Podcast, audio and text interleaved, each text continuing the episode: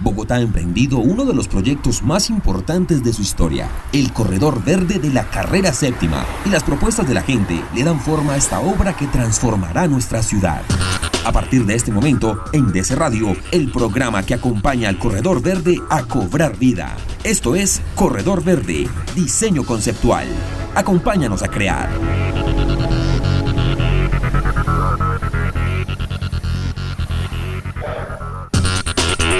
Hola, muy buenos días.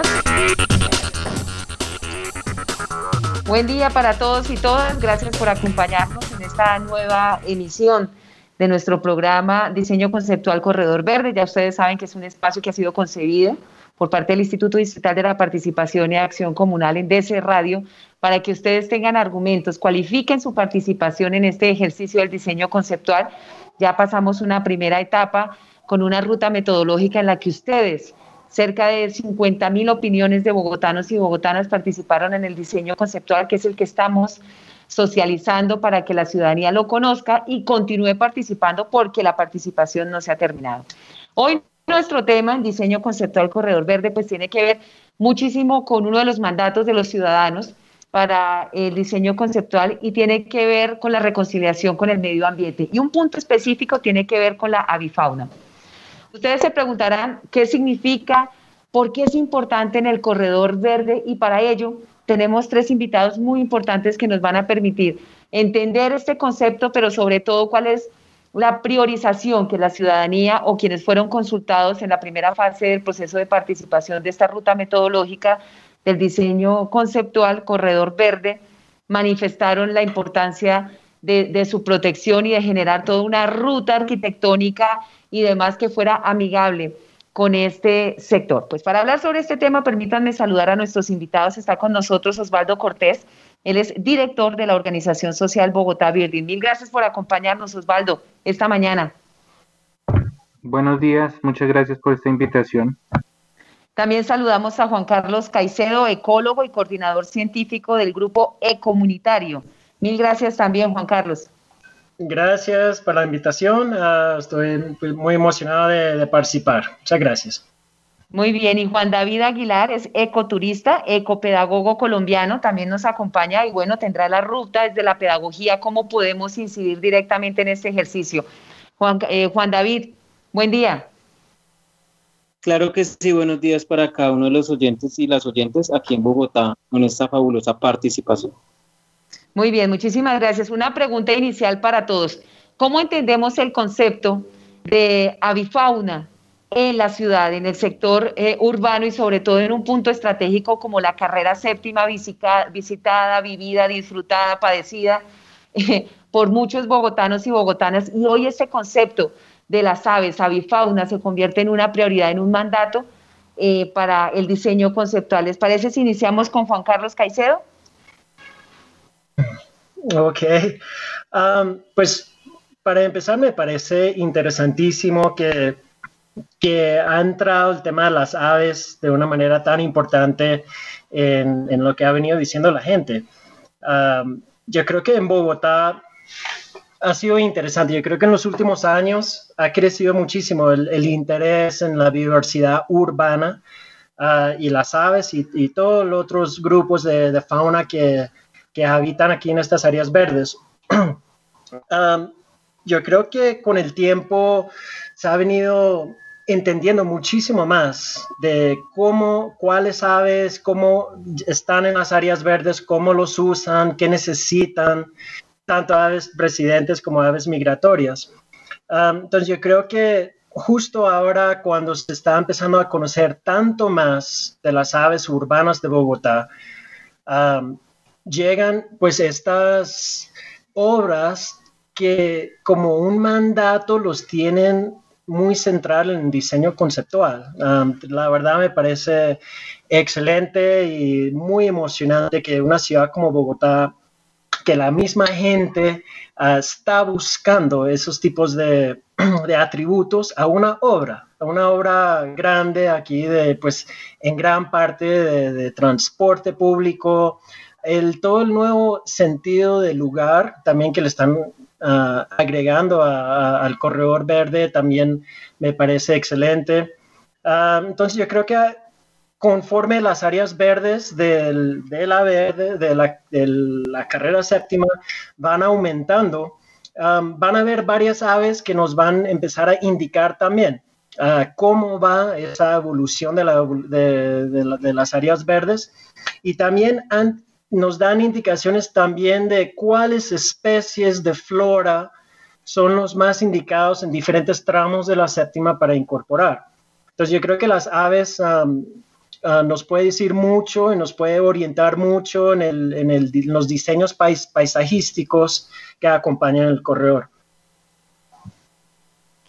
Muy bien, Juan Carlos. A Osvaldo le quiero preguntar por qué es importante un espacio ambientalmente sostenible para las aves, ¿no? Que en otro momento de, de la historia de nuestra ciudad, pues no, no, se había visibilizado y hoy son fundamentales y ya nos lo anticipaba un poco Juan Carlos.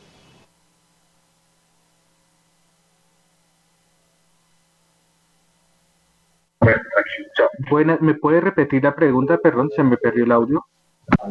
Tranquilo, Osvaldo, no hay lío. Esto hace parte un poco de esta, de esta nueva normalidad en que tenemos que utilizar la tecnología y bueno, esta no la controlamos directamente. Así que, Osvaldo, lo que te he preguntado es por qué es tan importante eh, construir espacios ambientalmente sostenibles para las aves hoy, ¿no?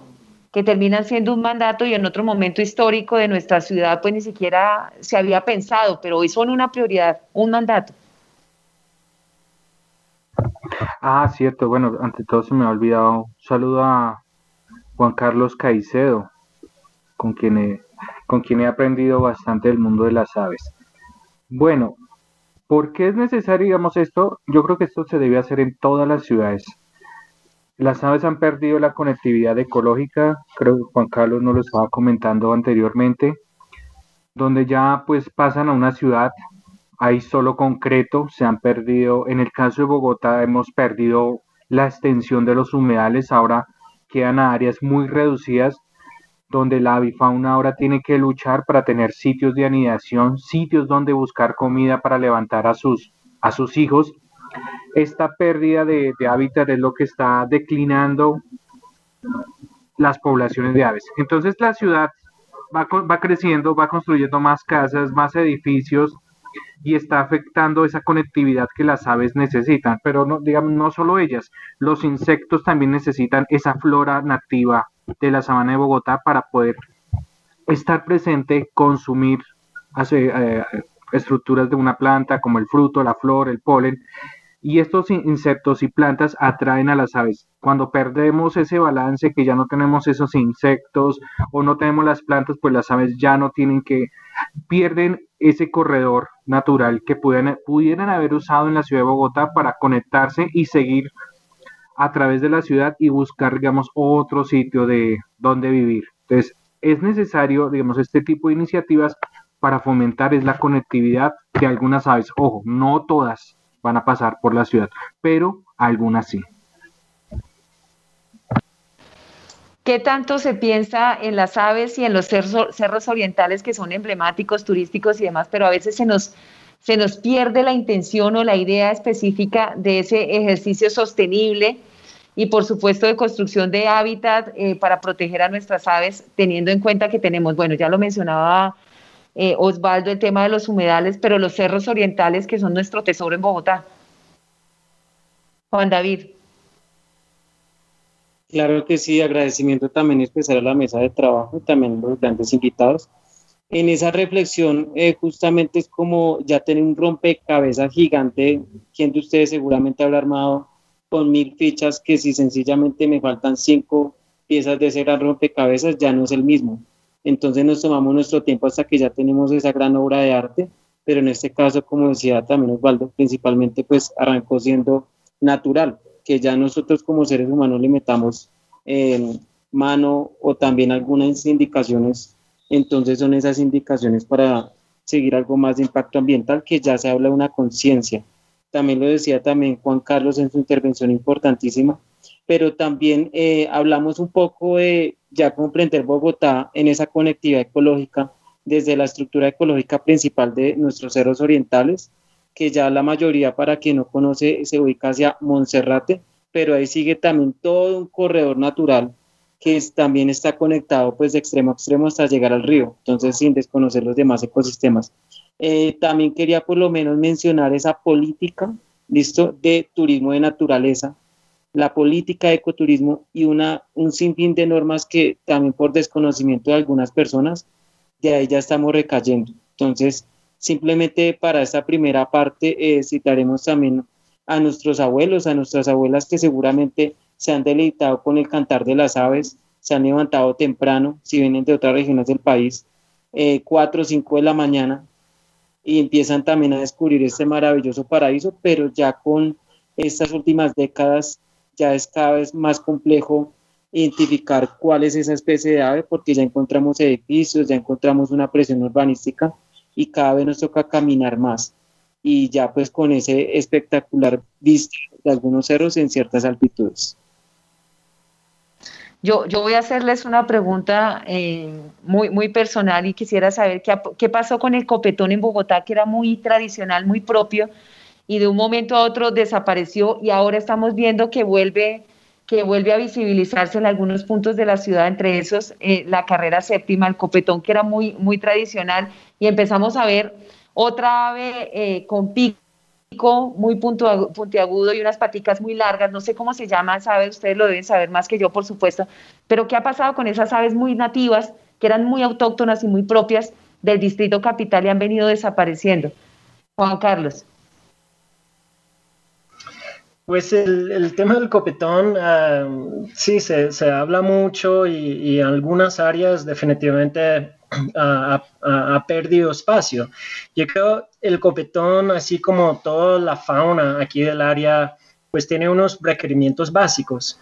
Ah, y donde uno todavía ve el copetón, pues él todavía tiene suficientes elementos para, para encontrar un hábitat, ¿no? Tiene para comer, tiene para anidar, para, refugiarse, pero en muchas áreas de Bogotá donde se ha perdido muchas las áreas verdes y hay tramos de la séptima que no tienen y ahí es donde uno ya deja de ver el, el, copetón como mucha otra fauna.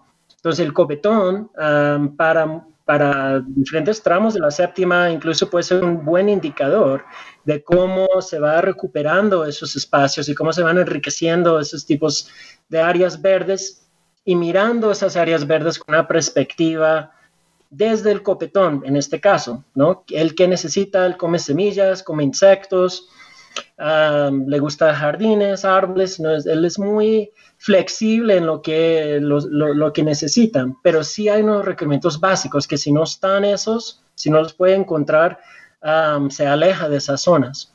Ah, entonces, conforme se va reverdeciendo, en un cierto modo, la séptima, el copetón es una ave que, yo creo que vamos a empezar a verlo más y más a lo largo del corredor. Pero, pero ¿había alguna ave eh, foránea ah. que llegó y acabó o era un tema más de, de, eh, falta de recursos o que fuimos acabando con algunos elementos para que él se pudiese mantener y pues resguardar? Son varios, varias cosas que le, que, le pasa si algunas aves que ponen sus huevos en sus nidos, algunas aves la cazan, pero más que eso, mucho más que eso, es la pérdida, fragmentación y degradación de sus hábitats. Um, entonces, la pérdida de áreas verdes, el sobreuso de plaguicidas en las áreas verdes que todavía existen, plantas que no dan semilla, jardines y áreas que no hay mucha diversidad de insectos, Ah, esos son los elementos principales que llevaría al copetón dejar de, estar en un área. Es las otras aves que interactúan con él, que lo come o lo, cazan o ponen sus huevos en ese nido, es algo adicional, una presión adicional a, sus poblaciones. Pero más que eso, es el tema del hábitat. Osvaldo, que, que además del copetón, que nos dice Juan Carlos sería como siente que vamos a empezar a ver o ya hemos empezado a ver eh, por la carrera séptima, ¿qué otras especies eh, se han en el proceso y con la construcción de un corredor verde de real las aves volveríamos a, ver en la ciudad? Uy, nuevamente cuando su merced me manda la pregunta llega cortada. Solo entendí que aves, corredor verde, séptimo. un retorno? ¿O no, le suena oh. cortado. ¿Me escuché bien a Juan Carlos? No te preocupes, ¿me estás escuchando bien? Sí, un poco cortado, pero escucho. Vale. Dale. Eh, volveremos.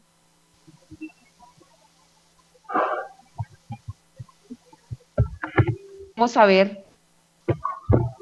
Son esas otras aves que terminan reconciliándose no. Sí, yo también. de protección. Ah, Juan Carlos lo escucho bien. Osvaldo, la pregunta es, ¿cuáles otras aves, además del copetón, uh, esperarías empezar a ver en, el, en, el, en, la séptima conforme se va desarrollando la vegetación y todo el, todo todo el proyecto? Ah, gracias. Eh, pero tomo un poquito de la pregunta anterior que le hicieron a Juan Carlos sobre el copetón yo creo que no es el ave emblemática de Bogotá. La verdadera ave emblemática es la que todos los bogotanos desconocen. Pues creo que la, aquí es, es una cuestión de que el corredor verde sirva también para la educación ambiental y divulgue cuáles son las, en verdad, las aves de Bogotá, como la tingua bogotana, el cucarachero de pantano, la alondra cornuda. Osvaldo, ah, me fui. Dime. Escuché. Ah, yo silencié. Sigue, sigue, por favor. Sí, estas, estas tres aves en verdad se están extinguiendo. Su hábitat es realmente pequeño, ínfimo y bueno, y cada vez le están echando más concreto encima. Todo eso va beneficiando al copetón porque el copetón sí sigue creciendo en número. Si comparamos una alondra cornuda, máximo de individuos que tenga la sabana de Bogotá, no debe pasar de 50, mientras un copetón pueden ser miles. Un cucarachero de pantano, a duras penas encontramos una pareja, copetones siguen siendo miles. Entonces, el copetón no es el ave emblema de la ciudad, pero sí le va a ayudar el corredor verde porque le va a ofrecer lo que estaba comentando Juan Carlos, el requerimiento de hábitat que serían como elementos verdes de esos jardines que están proyectando verticales y la flora a sembrar, porque eso sí es lo que él usa para alimentarse, poder mantenerse y reproducirse. Igualmente con el copetón seguramente va a llegar la mirla, que es un ave de cuerpo negro, patas y pico naranja, quien también va a aprovechar esta, este, este, esta estructura verde o digamos diseño verde que va a tener la séptima. Igualmente entre los polinizadores pensaría que el colibrí chillón verde y una que otra ave migratoria y pensaría las cenaidas. Es lo que creo que puede haber en el corredor verde. Aún así, hay que recordar que esto estará en la séptima, donde la vía va a ser de alta velocidad y no muchas aves toleran eso. Gracias. Precisamente, eh, precisamente Juan David, ¿cómo, ¿cómo visibilizar ese ejercicio? Porque evidentemente la carrera séptima va a ser eso. O sea, es un punto de movilización, se le está apostando, claro, a una movilización sostenible, pero, pero funciona en esa medida, ¿no? Ya te voy a dar la palabra, Juan Carlos. Juan David, ¿cómo, cómo proteger las aves en ese punto con esas características? Ahí sí ya sería eh, complementar con ese tema que no puede ser un poco más eh, impuesto. Cada quien es libre como se quiera vestir, como quiera también desplazarse, pero sí con esos protocolos mínimos de bioseguridad, evitar las aglomeraciones y sí por lo menos el tema que me corrijan los compañeros de evitar los colores llamativos. Si queremos ver aves como las que ya indicaron, realmente el tema de la ropa oscura sí sería como ya en cada persona pues eh, y que esté un poquito más madrugado, pero no esperemos ver grandes aves a las 11 de la mañana como hasta ahora en pleno corredor de la séptima eh, de esta propuesta, sino un poco más madrugado para que se hagan algunos avistamientos. Eh, siguiendo a este tema, pues acompañado también de señalización y toda esa pedagogía, pues habrán también otras propuestas que se articulen, pero sí que sea sostenible así rápidamente algunos de los parámetros eh, que sea sostenible en el tema económico, cultural, ecológico, sobre todo social, y que se contribuya también a la capacidad de carga. Es importante pues que si se tienen ya experiencias a nivel latinoamericano y demás, pues que Colombia sea una de las primeras, sea una fortuna, pero sí ser un poco más eh, realistas y ya estarle apuntando, estoy de acuerdo con mi compañero Osvaldo y Juan Carlos, principalmente en la educación ambiental habrán grupos, universidades y también algunas indicaciones que ya tomen esto como propuesta, como complemento de los ecosistemas que ya hay, pero sí, básicamente eh, es ese tema. Juan Carlos, estabas pidiendo eh, participar. Sí, ah, le, agregaría, ah, yo creo que hay varias, algunas docenas de especies que yo creo que, vamos a poder ver en la séptima, pues al futuro. Ah, en particular, donde ya hay áreas grandes verdes que, que colindan, por ejemplo, el Parque Nacional, el tramo del Parque El Virrey, hasta la 100, donde los cerros bajan realmente ahí hasta, hasta la séptima. yo creo que hay varias especies de colibríes que se van a empezar a ver ahí, varias especies de aves migratorias. Yo creo que se van a empezar a ver varias atrapamoscas, breinitas, virios, ah, también diglosas, son otras aves, gente son negros o azules que también llegan mucho a, flores, son ectívoros, que son ah, residentes aquí de, Bogotá. yo creo que hay varios, yo creo estamos hablando de unos 20, pues algunas docenas de especies, no parejo en todo el tramo, pero sí en, varios, en varios puntos, ah, en particular donde ya en la séptima cruza o toca áreas verdes grandes colindantes. Ah, entonces van a haber unos tramos donde sí, va a haber más, va a ser más palomas, copetones mirlas, algún, algún que otro especie, pero en otros tramos ah, yo creo que sí vamos a poder ver varias especies, incluso algunas aves nocturnas, ah, incluso unos búhos, tal vez también incluso algunos gavilanes, algunos rapaces también diurnos. Es decir, tendremos la posibilidad los bogotanos muy, muy urbanos de ver búhos por la carrera séptima, Juan Carlos. Pues yo creo que en algunos, tramos sí. Uh, verlos, probablemente oírlos más que verlos, pero, pero yo creo que por ahí van a estar. Digamos, hay tramos de la séptima donde ya hay búhos. ¿no? Aquí, aquí entre el Parque El Virrey y el Museo El Chico tenemos tres especies de búhos. Ah, ahí en esa zona ahí de cada lado de la séptima. Ah, entonces, si ya hablamos de ampliarles las áreas verdes con mayor estructura, diferentes especies de árboles que aportan diferentes alimentos, como estaba mencionando Oswaldo antes, ah, yo creo que sí hay varias especies de aves que, que unos que ya están ahí, que tal vez no están muy reconocidos, y ampliando, ampliando sus hábitats, yo creo que vamos a estar viendo varias especies, algunas docenas de especies en diferentes puntos a lo largo de la séptima. Bueno, pues eso suena absolutamente extraordinario para, para los capitalinos, para los expertos y sobre todo para los que esperamos evidentemente una ciudad eh, completamente diferente, amigable, que le responda a las necesidades también eh, de estos eh, seres con los que compartimos eh, nuestra ciudad y que tenemos que reivindicar también sus derechos como nos lo exigen no solamente la ciudad y los mandatos de los capitalinos, sino el planeta entero nos, lo, lo está exigiendo. Osvaldo, ¿tú me estás escuchando mejor ahora? Sí. ¿Sí? Vale, muchas gracias. Osvaldo, ¿qué, ¿qué actividades se deben gestar en la carrera séptima específicamente con el tema de las aves migrantes? Para que seamos un punto para que eh, las recibamos como se debe, para que existan los escenarios eh, sostenibles para ellas y puedan hacer su ruta como la deben realizar.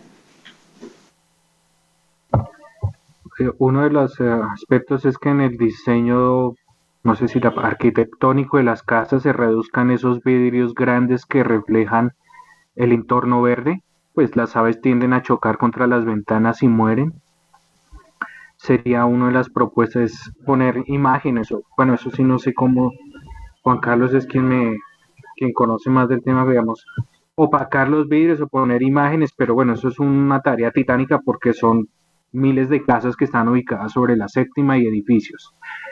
Eso es una para evitar que colisionen con las ventanas. Lo otro es mucha educación ambiental para informar a las personas que en verdad en Bogotá la gente no conoce la biodiversidad de la ciudad con el corredor verde sería muy bonito poner póster o afiches de la fauna que usa el corredor para que las personas vean qué se está beneficiando con ello y así conocen a las aves. Muchas veces veo personas que ven una ave roja y dirán, ay, este canario se le escapó de una jaula, cuando en verdad están viendo es una ave migratoria que es del nombre piranga rura.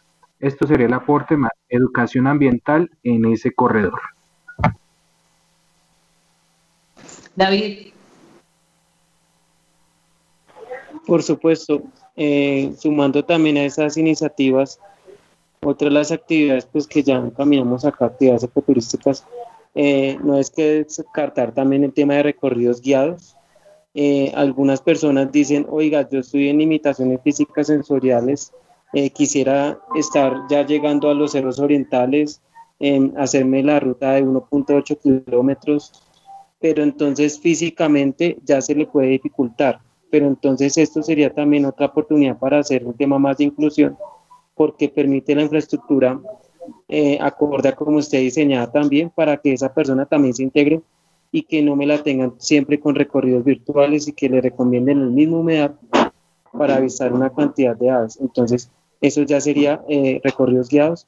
Otra es el tema también de algunos lugares que tenga también disposición para centros de interpretación, esos centros de interpretación eh, que sea también de estructura pues del lugar, que ojalá sea en madera o algo, y que también pues den indicaciones para las personas visitantes o extranjeras pues que digan, bueno, acá tenemos una conectividad ecológica, puede ser en varios idiomas, Muisco uno, de ellos, inglés, obviamente el español, pero sí que de ese conocimiento e interpretación a la persona, por si no por si llegó al corredor, en este caso que se pueda autoguiar, autoorientar y que tenga con dispositivo también con lengua de señas, braille, y también pues, ¿por qué no tener en cuenta también esos, esas indicaciones? Básicamente es eso, ya más adelante será un poco más ambicioso desarrollar investigación, pero igual eso va en cada uno de los grupos de apropiación social que se tenga en cuenta las comunidades del entorno para el tema de participación. Y pues, David, pero claro, tú lo, tú lo visualizas eh, desde la pedagogía en estas zonas eh, que la ciudad, eh, que los capitalinos pues hacen ecoturismo. Pero ¿qué pasa en la ciudad, específicamente en el día a día de ese corredor verde Juan Carlos, que también estabas levantando la mano un poco, no sé si para ampliar esta información, pero sí te pregunto y te traslado esta información. En el día a día, en ese corredor, en el paso de los vehículos eh, de transporte público, privados, en ese corre-corre que se genera ahí, porque me genera la, preocupación este tema de, de los procesos migratorios. Pues yo creo lo, lo que estaba diciendo Oswaldo sería excelente, ¿no? En los postes de luz, tener vallas ahí de la flora y fauna de la séptima, temas de ciencia ciudadana, ¿no? Para complementar todo lo que ya estaba diciendo Oswaldo y, Juan David, donde gente puede salir y tomar fotos de la flora y de la fauna que están viendo, y a qué flora están visitando. yo creo todos esos tipos de actividades, porque una de las cosas más importantes del corredor verde para, pues para mí es ese elemento del sentido del lugar, que no es solo um, para, para, movernos, pero es también para estar. Entonces esas nuevas plazoletas que van a ser más verdes, que van a tener un poco más de elementos, jardines, etcétera. Um, todos esos son oportunidades para acercar gente a la biodiversidad uh, de la séptima y de Bogotá en general. Ah, el tema de las migratorias, yo creo que van a llegar, es posible que incluso llegan más especies migratorias que residentes. muchas de las aves son uh, insectívoras, entonces así como está diciendo Oswaldo también. Algo clave ahí, como solo para mencionarlo, que el, principal alimento las aves terrestres aquí en Bogotá y las que estarían ahí por la séptima ah, son insectívoros. Y insectos hace gran parte del dieta, incluso para los que también se alimentan de néctar, como los colibríes, o de frutos, como varias de, las otras tángaras y esas migratorias. Complementan sus dietas con, insectos o son insectívoros 100%. Ah, entonces, para realmente tener aves, así como está diciendo Oswaldo, es pensar en lo que ellos necesitan en todo su ciclo de vida, ah, para alimento, para refugio, para reproducción. Y eso solo aves, ¿no? Sí, porque yo creo que las oportunidades de educación ambiental deben ir más allá. Obviamente las aves son más fáciles de ver y la gente los conoce un poco más, pero yo creo que mariposas, abejas nativas, murciélagos, libélulas, otros insectos polinizadores, va a haber muchísimas oportunidades para que gente conozca, aprende, participa, ah, como está diciendo en Ciencia Ciudadana, ah, que va a empezar a crear todas estas otras oportunidades para estar en la séptima. Y eso es de las cosas que más me llama de, de todo el concepto. David. Sí, sería ya estar hablando de un plan de manejo ambiental que me permita ya definir, bueno, esta, este corredor va a ser de naturaleza zona activa, todo el tiempo vehículos, o va a ser de naturaleza contemplativa, o va a ser de naturaleza mixta. Entonces ya un plan de manejo ambiental viene a ser ese instrumento de participación ciudadana que se puede actualizar cada 10 años, cada 8, dependiendo, que ya es como la carta de navegación para cada ecosistema. Pero si ya estamos hablando de ese corredor, eso ya me permite tener en cuenta las opiniones y como la última palabra de cada representación juvenil e institucionalidad, eh, también de organizaciones que dicen, bueno, vamos a definir de todo el corredor en todos los kilómetros eh, los cuales limitan con esos parques lineales, con esta estructura ecológica principal, y aquí sería reserva. Hasta aquí se permite el ingreso de vehículos, ya de aquí para allá se definen estos tramos y esto es intocable. Solamente se podrían definir para ciertos grupos específicos que complemente una capacidad de carga y eso me lo puede dar el mismo plan de manejo ambiental, porque si no se tiene como una estructura, se deja libre. Ah, bueno, transiten vehículos en cualquier horario, eh, las personas en cualquier horario, entonces ya como que se va a estructurar por dar un porcentaje, entonces eh, es definir esos usos eh, permitidos, no permitidos, condicionados, para ya catalogarlo, ponerle aparte de corredor una categoría de parque ecológico, área protegida en cierta zona, y no que, que él solamente nombre la propuesta como corredor de la séptima verde, sino ya apuntarle algo más que tenga que ver con áreas de protegidas y ya me enlace definitivamente con la conectividad ecológica, sino queda como un destino más que puede contar con ciertos atractivos eh, de todo un poco, pero sí me, me hace falta como más esa carta de navegación. Muy bien, vamos a hacer una pausa rapidita y regresamos a este espacio donde hoy estamos repensando el corredor verde a través de los mandatos, la solicitud de, de los bogotanos y bogotanas de convertirlo en un lugar ambientalmente sostenible, pero donde se puedan reconciliar hoy en nuestro tema la bifauna. Regresamos. Cuando ustedes están listos y listas para arrancar una nueva jornada, nosotros los y las acompañamos y compartimos con ustedes temas importantes para quienes vivimos en esta Bogotá radiante, de lunes a viernes desde las 8 de la mañana por DC Radio.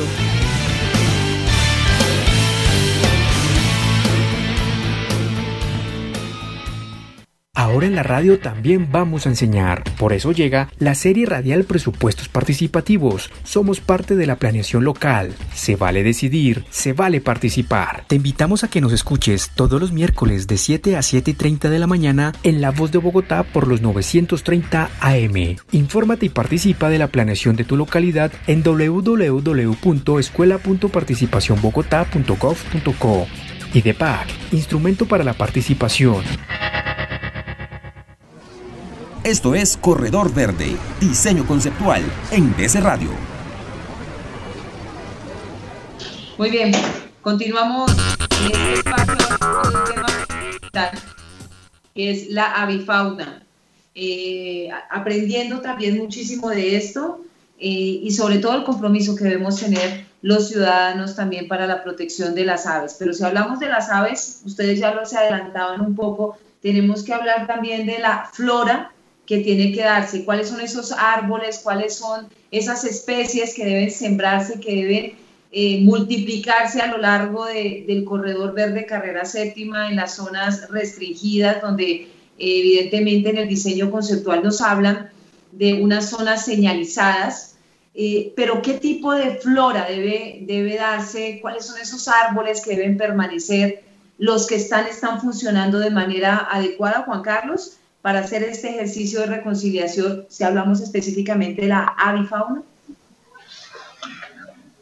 Ah, sí, y yo creo que va a depender en, los diferentes tramos. va a ser diferente vegetación que va a ser más adecuado. Algunos tramos tienen mucha sombra, algunos tramos ah, pues están más soleados, unos colindan con, ah, con, diferentes elementos de la estructura ecológica principal.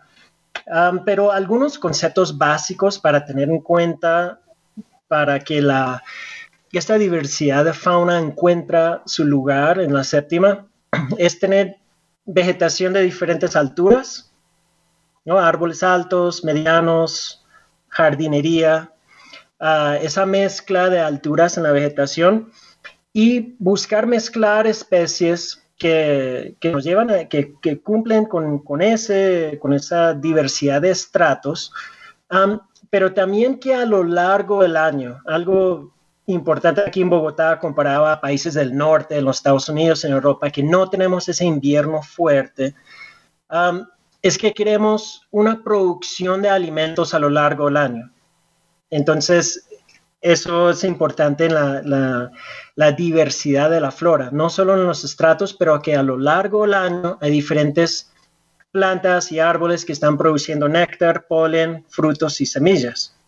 Ah, esos son los principales alimentos que, que, da el arbolado ah, para la fauna. Y ya llegan los insectívoros y los cazadores y, otros grupos, pero la base de realmente eso son esos alimentos básicos que, da la flora. Y ya todo un grupo de fauna que, utiliza de manera directa esos, ah, esos alimentos. y lo otro clave para mantener como esa biodiversidad es bajarle mucho, y sé que el jardín botánico ha venido avanzando mucho en este tema, pero es bajándole la carga de plaguicidas tóxicas que se asocian mucho con el manejo de esta vegetación en Bogotá. Ah, entonces, si podemos mezclar especies, y yo no estoy tan que necesariamente todo tiene que ser nativo, yo creo en particular, en Bogotá se ha avanzado mucho Ah, en las últimas décadas sobre árboles nativos para el arbolado urbano, pero muy poco en el tema de jardinería, por ejemplo. Ah, entonces vemos aquí unas cosas que hemos venido estudiando ya por varios años acá en el Parque el Museo, en el Museo El Chico, el Parque El Virrey, es que la mayoría de la fauna, ah, por ejemplo los insectos polinizadores nativos aquí, residentes aquí de Bogotá, dependen en gran parte en este momento de flora no nativa, pero, pero se han adaptado y todavía encuentran néctar y polen ah, ah, en, flora no nativa. el tema de plantas hospederas es tal vez de los más críticos para temas como mariposas, por ejemplo, que son todas plantas nativas donde se alimentan las orugas, que sería un excelente complemento para diferentes áreas de jardinería a lo largo de, a lo largo de la séptima, con su asociado con las vallas de información, ciudades como Medellín ya están muy avanzados en este tema de jardines para polinizadores, con información, con fotos y dibujos de las especies que uno está viendo ahí. entonces, el tema de vegetación, ahí para, para redondearlo, estratos, la diversidad de estratos y una diversidad a lo largo del año de la producción de esos alimentos básicos, néctar, polen, frutos y semillas. David. Sí, justamente en ese orden de ideas, pues ahí ya, como les decía Juan Carlos, se habla de sostenibilidad no centrarse en un punto en solamente esta especie, esta especie, porque pues traerá beneficios obviamente para el ecosistema, pero si hay que ser un poco realistas. Es que si está, si está apuntando a una propuesta ambiciosa, donde ya se quiere un bosque, ya se quiere un bosque literalmente un día para otro, eh, si tener presente qué especies, eh, por dar algunos nombres, eh, tener presente también algunos de los cauchos sabaneros. Eh, no son los propicios aquí, yo que soy viceusuario también en las ciclorrutas, hemos visto que también si se tiene un, tema de senderos por donde va a pasar algunas de las comunidades o grupos. Entonces son los primeros en desarrollar las raíces y levantar un poco lo que es esa ciclorruta. Entonces, si se tiene presente qué especies de, de plantas se tienen sobre la ciclorruta, deben ser específicas que em, favorezcan también las, em, las aves, la llegada de ellas con frutos, con semillas, pero que sus raíces no se estén por lo menos eh, entorpeciendo un poco la labor del ciclista. Entonces, primero va el beneficio de la naturaleza y luego lo de nosotros los seres humanos. Lo otro también es que otro tipo también de, de especies de árboles que deben reconsiderar, tener en cuenta el suelo, acorde a las hojas que van también desarrollando ese follaje, que también ese suelo se vaya formando para que haya esa capacidad de eh, eh, contribuir a esa ecología de la especie. No todas llegan por el aire y pasan, sino que algunas de ellas querrán alimentarse, entonces ese de reciclaje también, como le llamamos ese colchón, debe también propiciarse por las mismas especies que también se siembren. Y hago también un llamado a las entidades que les competa no solamente sembrar por sembrar, sino también adoptar un árbol que ojalá sea nativo porque se contribuye a esa pedagogía, ¿cierto? Entonces ya la persona que se casa con ese árbol que sembró, porque contribuye a traer esa bifauna, que se comprometa también con a largo plazo de mantenerlo, sostenerlo, porque el primer metro cúbico realmente es bien carísimo para la ciudad y ya depende también que nosotros estemos ahí. Ideal que las mismas personas sean conscientes, no alimentarse también y no alimentar a las aves. De por sí las mismas aves que lleguen ellas ya tendrán sus propias reservas de alimentos. Entonces, eh, no tenerlo presente como ocurre en Plaza de Bolívar acá en Bogotá, que está la típica paloma, entonces creemos que solamente palomas y copetones son las que habitan acá, siendo que tenemos una cantidad de especies de aves que algunas de ellas ya mencionamos. Entonces, eh, el segundo llamado es evitar alimentar a las aves, porque de por sí los mismos árboles le contribuyen ese alimento y si está reportando si encontramos alguna tingua azul que hace parte también de otra entidad y también los mismos grupos de algunas organizaciones que ya tienen en cuenta proteger especies silvestres. Entonces ahí ya diferenciamos finalmente las especies pues que podemos también tener en casa, perros y gatos para de contar y no contribuir también al tráfico de fauna silvestre. Totalmente de acuerdo, David. ¿Qué tanto se puede contribuir con el tema de los jardines de las, de las casas que están sobre la séptima y propiedad horizontal que em, eh, construyen estos jardines muy hermosos y demás, pero qué, tanto, qué tanto son para reconciliarse con, con, la avifauna, ¿no? ¿Es, ¿Realmente responde a esas necesidades, Osvaldo, o hay que empezar a sintonizarse con esa idea de construir en nuestras casas o en nuestros conjuntos residenciales espacios también para eh, devolverle también la vida y la posibilidad de supervivencia a las aves eh, sobre la carrera séptima.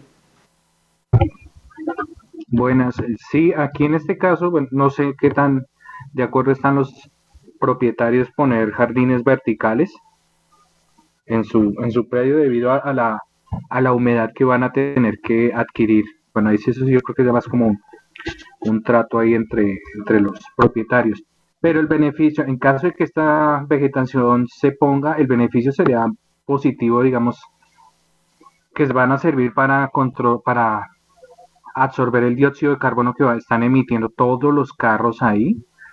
E igualmente, quizás aumenta la humedad en la zona.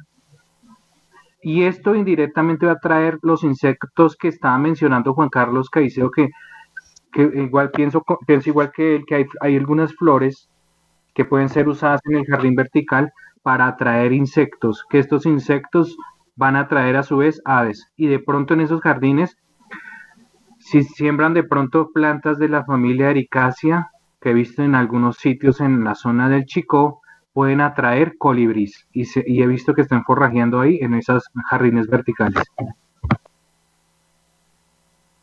Juan Carlos.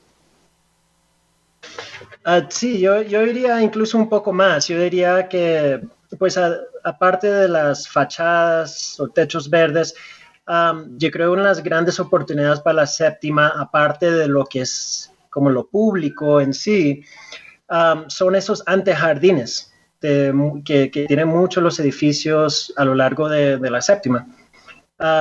aquí lo que hemos venido investigando, eh, los jardines privados que colindan el andén son fundamental, fundamental. Es mucho más de, de, algo estético, pero realmente la gran mayoría de los insectos polinizadores ah, están visitando esos jardines. Y en gran parte porque incluso jardines que son de plantas ornamentales que, que, no son nativos, porque tienen larga floración, también producen bastante néctar y polen. Entonces aquí, aquí en esta zona del Virrey y el Chico, uh, es, ha sido una de nuestras principales líneas de investigación, es decir, qué es la fauna asociada a estos jardines privados que colindan aquí los, los parques. Uh, y ahí es donde vemos la gran mayoría de los insectos polinizadores. Um, entonces yo creo que los antejardines, las sesiones de los edificios que hacen esos antejardines van a ser fundamental y algo interesante aquí en Bogotá, de los antejardines, porque aquí lo hemos venido investigando mucho, cómo es la normativa alrededor de esas sesiones, es que son, es, es un poco confuso, pero es espacio público de uso privado. Entonces, a veces hay rejas y no es que el público se puede ir a montar y sentarse en los jardines, pero el distrito sí tiene una competencia para que esos jardines tengan, tengan una coherencia ah, en el manejo ambiental. Entonces, el Secretaría Distrital de Ambiente definitivamente puede poner lineamientos de cuáles son las plantas que deben estar usados en, en, estos antejardines y los manejos que se le dan, en particular y específicamente uh, el tema del uso de plaguicidas en esos jardines. Ah, entonces yo creo que en esos jardines van a encontrar, ah, se puede encontrar diglosas, copetones, ah, varias docenas de especies de mariposas, varias especies de abejas nativas, etc. Entonces yo creo que esos antejardines de los privados que colindan la séptima van a ser fundamental como otro elemento verde que se incorpore en el concepto. Entonces, conforme uno va caminando por la séptima, no solo son las plazoletas nuevas que van a, que van a hacer o el arbolado nuevo en los andenes que van a buscar acomodar, pero también los áreas verdes privadas que colindan el que colindan el corredor. Esos van a ser fundamentales. Sí, eh, Juan Carlos, precisamente a esos antejardines eh, me refería, porque, eh, pues bueno, hay muchas muchos ciudadanos que construyen unos antejardines súper bonitos, eh, pero tal vez no es pensándolo en reconciliarse con las aves o con el medio ambiente, sino como un tema paisajístico, ¿no? O sea, un tema que se vea bonito. Y otro tema es el de, eh, ya lo mencionaba también Juan Carlos, pues estas plazoletas, las 16 que se van a construir, porque sí, efectivamente, el diseño conceptual le apunta a que la carrera séptima sea un lugar para estar, para habitar, para disfrutar desde diferentes escenarios. Juan David. Sí, ahí sí, a ese tema iba justamente en el tema de los usos permitidos condicionados. Mm, algunas personas también estaban en otras propuestas 24 horas, imagínense 24 horas de impacto ambiental negativo o positivo. Entonces sí, estaría bueno como los usos eh, diurnos, nocturnos, hasta qué horario, y justamente volviéndome al tema anterior, el tema de la iluminación, hay unos jardines que uno ve que le ponen tanta iluminación que ya alucina. Entonces, justamente es como en ese equilibrio que si ya existen ciertos jardines, pues se haga un inventario, porque algunos de ellos ya le están apuntando al tema florístico. Ah, es que todas son de color rosado, todas son de color rojo, azules, entonces ya tenemos todo aparentemente por el tema paisajístico bien chévere, entonces ya las personas ya por sí eso es un atractivo. Pero es sostenible con avifauna, realmente contribuye para sus alimentos, para los demás polinizadores. Entonces hay que reglamentar ese tema y estoy de acuerdo pues que lo, lo lidere también pertinente en conjunto con las organizaciones desconocidas. Y justamente con, ese equilibrio se le apunta también al tema de las plazoletas como se indica, las plazoletas eh, deben tener pues todas las indicaciones porque si se está hablando de el corredor como destino, siempre la gente van a preguntar por el tema de los baños, por el tema de dónde disponer algunos residuos y elementos. Y justamente se espera que lleguen aves, pero en realidad lo que no se quiere es que lleguen eh, algunos animales de cuatro patas eh, abandono, en el estado de abandono a llegar a alimentarse de esos residuos. Entonces, prácticamente se puede mitigar ese impacto al no tener canecas, no tener canecas que cada persona llegue, visite y contemple el lugar o lo hace de manera transitiva, pero que no deposite los residuos ahí porque convierten un poco de vectores. Entonces, eh, se podrían traer a otro tipo de aves de las que no se planeaban. Es un tema de aves en rapaces, eh, chulos, o las que están ahí sobrevolando y uno quiere ver un búho. Entonces son esos temas que a nivel social es un poco complejo. Detrás de una gran obra siempre hay un impacto positivo o negativo y si se tiene que mirar eso con criterios de sostenibilidad en todos los aspectos, eh, en resumidas cuentas rápidamente. Agua, suelo, fauna y prometer también a unas mesas de concertación donde las comunidades también se sientan escuchadas y también pues se tenga en cuenta esa sostenibilidad, que todas las partes estén acordes y que también se tenga presentes esos presentes frente a otras iniciativas que pueden ocurrir en la región. Eso es. Juan David, muchísimas gracias. Y, creo que lo que nos falta además a, los bogotanos o a buena parte, porque no puedo dar una generalidad, es, eh, formación, ¿no? Eh, educación sobre este tema, que no nos quedemos solamente en que tan bonita la flor que yo coloco y entonces más desde, desde la imagen que desde la funcionalidad, porque uno ve en la carrera séptima eh, muchísimos edificios que le han apostado precisamente a estos jardines verticales, pero es que no son fáciles de mantener, o sea, también eh, requieren eh, un mantenimiento constante que resulta costoso, pero si lo vemos desde de la funcionalidad y no solo desde la estética, desde el paisajismo, creo que es una inversión muy, muy, importante que vale la pena ejecutar y ustedes ya nos han presentado diferentes argumentos precisamente para hacerlos y para reconciliarnos con, con, con las aves precisamente que tanto nos dan y todo el, el ecosistema que surge alrededor. Ya estamos cerrando nuestro espacio, yo sí quiero agradecerles profundamente eh, el habernos acompañado en este espacio no es un tema fácil, pero sí es un tema muy esperanzador, un tema que nos permite soñar con una ciudad completamente diferente, donde nos reconciliemos, donde no, no soñemos con escuchar una ave específica o verla como yo les manifestaba, que sé que ya me lo han dicho, el copetón es como nuestra ave emblemática, pero cuando uno creció con ella y dejó de verla, pues bueno, la añora, ¿no? Por supuesto. Y cuando vemos la posibilidad de que esta y muchas otras aves puedan regresar a la ciudad, puedan tener un espacio de vida, de desarrollo, de supervivencia, en un espacio vivo, activo, como se está planeando en este diseño conceptual del corredor verde, pues es una posibilidad de vida y de reconciliación absolutamente extraordinaria. Así que para cerrar, yo les agradezco profundamente nuevamente esta clase eh, magistral que nos dieron en esta hora. Es una información que infortunadamente no circula o no es masiva para que los ciudadanos eh, sepamos como ese, eh, ese compromiso que tenemos con las aves, sino que pasa un poco por encima y se priorizan otros temas cuando este es fundamental y vital. Así que yo los invito ya para cerrar un mensaje para la ciudadanía, eh, para que trabajemos de la mano y para que este mandato, esa posibilidad de vida que tenemos en el Corredor Verde Carrera Séptima, pase del dicho al hecho. Juan Carlos. Sí, pues yo creo que lo, que lo que han venido mostrando del concepto tiene todos esos, todos esos elementos básicos que realmente pueden marcar un cambio tan radical en cómo desarrollamos ciudad.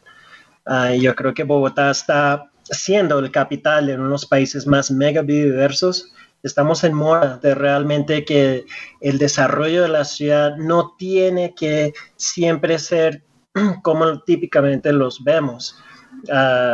duros, grises, lleno de, bulla, de, smog.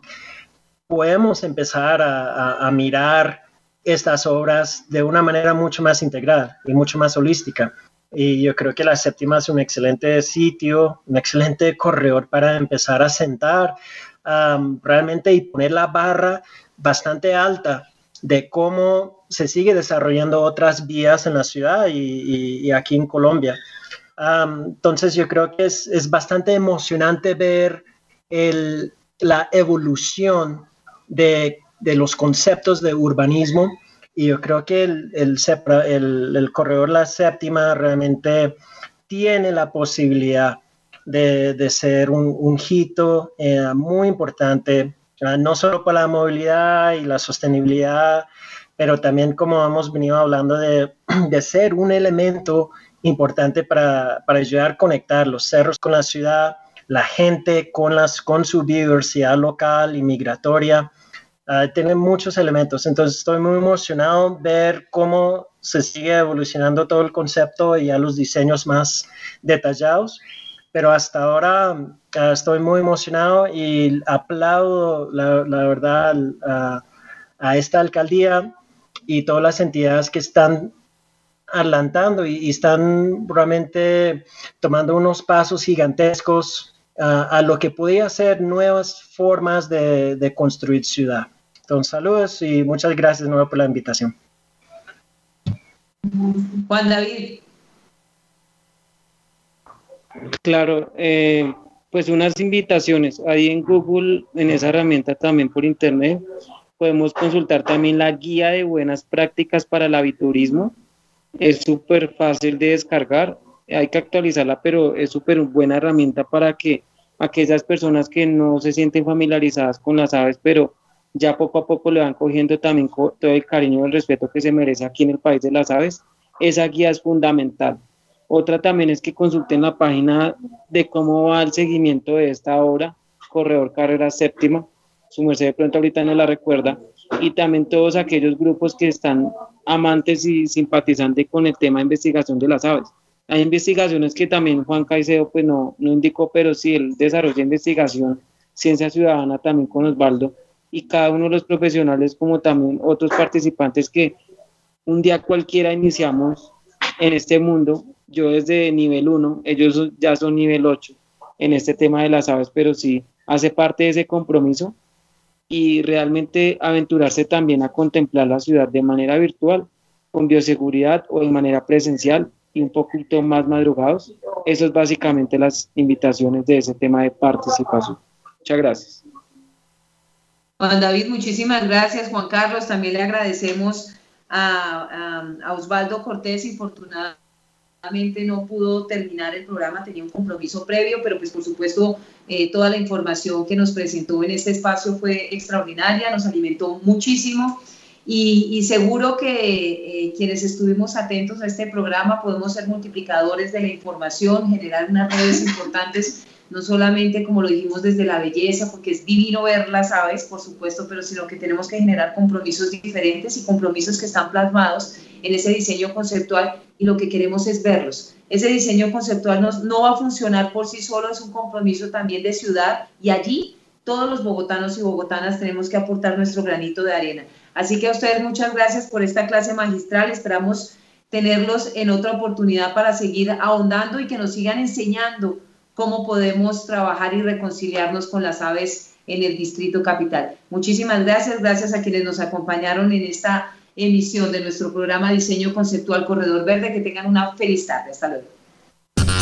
DC Radio ha creado un programa para que sigas paso a paso el proyecto del Corredor Verde de la carrera séptima. No te pierdas Corredor Verde, diseño conceptual, martes y viernes a las 11 de la mañana en www.dcradio.gov.co.